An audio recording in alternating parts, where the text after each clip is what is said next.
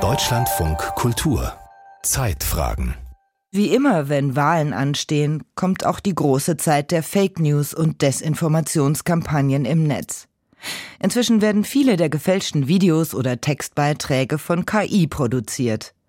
Da liegt die Frage nahe, ob man KI nicht auch umgekehrt nutzen könnte, um gegen diese Desinformation vorzugehen.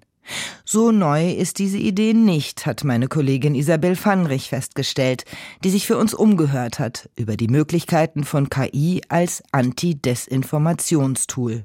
Künstliche Intelligenz, kurz KI, wird schon lange dazu genutzt, um falsche Informationen zu finden, sagt Christopher Nehring, Historiker mit dem Spezialgebiet Desinformation, der an der Universität Sofia lehrt. Zum Beispiel eben auf Social-Media-Plattformen diese automatisierte Kennzeichnung, Überprüfung, eventuell Löschung von Inhalten, das wird schon seit Jahren mit trainierten Programmen gemacht oder filtern und die bewegen sich eben auch im Bereich künstliche Intelligenz. Das heißt, diese Software hat auch immer weiter dazugelernt. Je mehr Inhalte es gesehen hat, desto stärker hat sich verändert, was sie als Desinformation oder als problematische Inhalte wahrnimmt und dementsprechend bearbeitet werden können. Software könne mithilfe von KI mehr Social-Media-Kanäle besser analysieren, betont Christopher Nehring.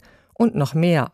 Rein technisch sei es auch möglich, eine Anwendung zusätzlich zu installieren, die automatisch antwortet, also bei einem falschen Statement eine Richtigstellung oder einen Gegenkommentar schreibt. Aber das große Problem in der Desinformationsbekämpfung ist nicht, dass uns bislang die KI dazu gefehlt hat, sondern dass es einfach nicht umgesetzt wird. Also wir reden viel über Desinformation, es wird aber eigentlich nichts getan. Martin Grote, Experte für IT-Sicherheit, sieht die Möglichkeiten von KI bei der Desinformationsbekämpfung skeptischer. Zwar könne KI dabei helfen, Desinformation im Netz und den sozialen Medien zu erkennen, doch einen Werkzeugkasten gebe es derzeit noch nicht, um die riesigen Datenmengen zu durchdringen und richtig auf sie zu reagieren. Die Maschinen können bisher den Menschen von Routinearbeit, von Sucharbeit entlasten. Dadurch kann der Scope, die Reichweite größer werden. Die eigentliche Beurteilung übernimmt der Mensch. Menschen idealerweise, die auch ein sehr großes Maß an Kontextverständnis haben. Weil es natürlich auch darum geht, diese Funde zu erklären, weil bestimmte Maßnahmen daraus abgeleitet werden. Und das einer solchen Maschine anzuvertrauen, das würde unterstellen, dass diese AI-Systeme immer richtig antworten. Und ich glaube, da weiß inzwischen jeder, dass das nicht so ist. Martin Grote kennt die Unvollkommenheiten der KI aus seinem Arbeitsalltag. Er ist Geschäftsführer eines Unternehmens, das Firmen etwa der Energie- und Automobilbranche sowie exponierte Persönlichkeiten dabei unterstützt, digitale Bedrohungen frühzeitig zu erkennen. Das sei anspruchsvoll, sagt Grote, streuen die Akteure doch falsche und manipulative Informationen wiederholt. Naiv könnte man zuerst sagen, das ist ja einfach, ich sehe ja, wenn eine Nachricht falsch ist. Geschickt gemachte Desinformationskampagnen setzen sich aus verschiedenen Aspekten zusammen, setzen eine Filterung von Beiträgen um, sodass da unter Umständen keine einfach zu widerlegenden Falschbehauptungen enthalten sind. Und dadurch kann auch so ein Fact-Checking, zumindest kein strukturiertes, durch Algorithmen gelöst werden. Es gilt, diese ganze Kampagne zu erkennen. Und auch den Blick auf die Menschen zu richten, die Desinformation auf den Leim gehen. Dabei kann KI ebenfalls helfen. So hat der Psychologe Rakun Martens von der Universität Oxford mittels KI einen Test entwickelt, der zeigt, wer überhaupt empfänglich für Meinungsmanipulation im Internet ist. Alte Menschen sind empfänglicher. Manche Forschenden finden zwar das Gegenteil heraus.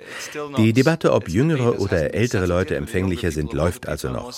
Wir fanden aber auch heraus, dass Leute, die Nachrichten hauptsächlich in den sozialen Medien konsumieren, vor allem bei Snapchat und TikTok, Fake News insgesamt eher glauben. Außerdem zeigte sich, und das ist ein noch wichtigeres also Ergebnis, dass eine Widerstandsfähigkeit gegen Fake News nicht in erster Linie mit Skepsis zusammenhängt, sondern sondern mit Weltoffenheit. Nach Ansicht von Rakun Martens müssen am Kampf gegen Desinformation beide Seiten beteiligt werden, Mensch und Technik. Menschen müssen gute Bildung und eine hohe Medienkompetenz mitbringen.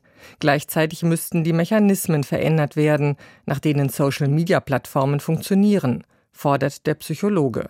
And I think really the elephant in the room to address is the way social media platforms work at the moment. Ich glaube wirklich, das Hauptproblem ist, wie Social Media Plattformen derzeit funktionieren.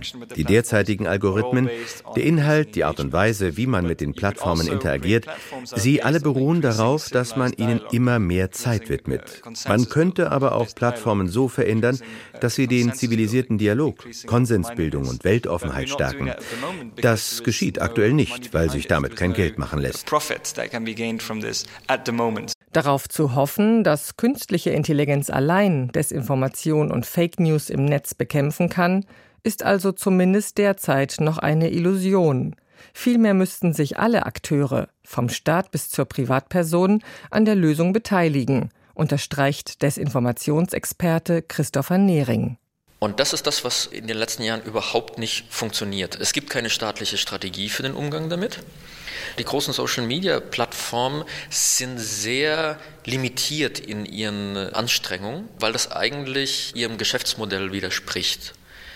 Journalismus und Medien kann sich nicht nur damit beschäftigen, irgendwie Desinformationen aufzufinden und irgendwas darüber zu schreiben, weil das nicht die Hauptaufgabe ist. Was kann jeder Einzelne dagegen tun? Wo suche ich überhaupt meine Informationen, wenn ich mich über Politik, Gesellschaft, Ernährung informieren will? Warte ich darauf, dass sie mir der Algorithmus in meinem Social Media Feed automatisch vorschlägt? Oder bin ich derjenige, der richtige Medienseiten ansteuert, um mir die Informationen zu suchen? Wie widerstandsfähig bin ich, wenn ich auf verschiedene Arten von Informationen treffe, wie leicht lasse ich mich in meinem Verhalten davon beeinflussen.